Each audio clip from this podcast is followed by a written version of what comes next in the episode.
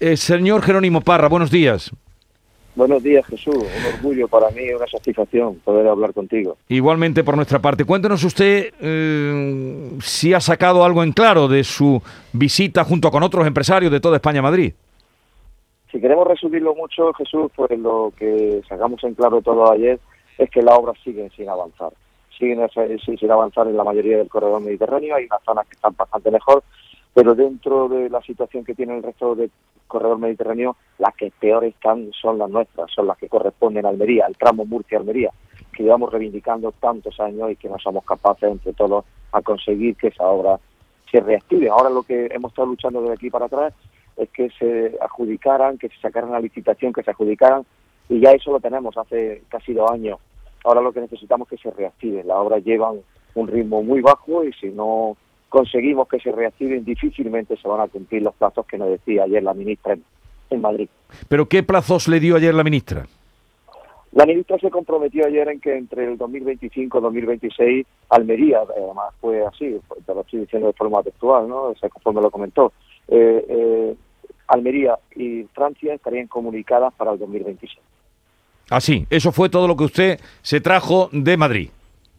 Sí, bueno, y el compromiso por parte de nuevo de otro ministro más, de los muchos que ya nos han prometido que el AVE llegaba a distintas fechas y que hasta ahora no se han cumplido. Lo que pedimos y deseamos que por fin esa sea la fecha definitiva y que los almerienses tengamos una comunicación digna. ¿Y, de qué depende? Porque usted dice eh, dos cosas. Ese compromiso por parte de la ministra y también me decía que lo que uh, tenían claro era que las obras están paralizadas y no avanzan. ¿De qué depende de que se reactiven esas obras? Yo creo que principalmente de voluntad política. Yo creo que hace falta voluntad política para que eso se reactive. Las empresas están ya ubicadas en la obra, tienen su estructura montada, con lo cual es darle un pistoletazo de salida. Es verdad, hay que ser, yo que pertenezco al sector, a este sector concretamente, eh, durante 40 años, pues sé que esta obra han tenido una serie de dificultades, no soy ajeno a que las famosos modificados, eh, la, habido un, problema gordísimo que todos somos conscientes de la subida que hemos tenido en las materias primas.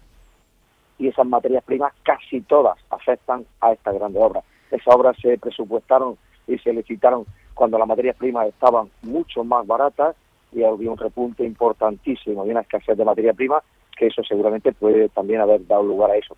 Pero eso yo creo que está resuelto. Ahora lo que hace falta es que la administración, en este caso a DIC, que es donde está la pelota ahora mismo, pues que dé instrucciones a las empresas y que llegue a acuerdos con ellos para que la obra se reactive. Y como te vuelvo a decir, Jesús, ya que tengo oportunidad de, estar contigo esta mañana, eh, Almería nos merecemos y necesitamos estar comunicados. La incomunicación de Almería es total y absoluta desde hace muchos años. Y además, como nos contaban y sabemos, eh, se tarda ahora más en ir de Almería a Madrid, de Almería a Sevilla, que hace unos años. Se tarda una hora y media más, por ejemplo, en llegar hasta Sevilla. Eh, señor Jerónimo Parra, ¿no le falta a ustedes razón para lo que están haciendo, para la movilización que se está alentando también allí? Ojalá y tengan suerte. Eh, Jerónimo Parra, presidente de la Cámara de Comercio de Almería, un saludo y buenos días. Buenos días, Jesús. Muchísimas gracias por hacerte eco de este problema tan grave que tenemos en la Almería. 8.22 minutos de la mañana. La mañana de Andalucía.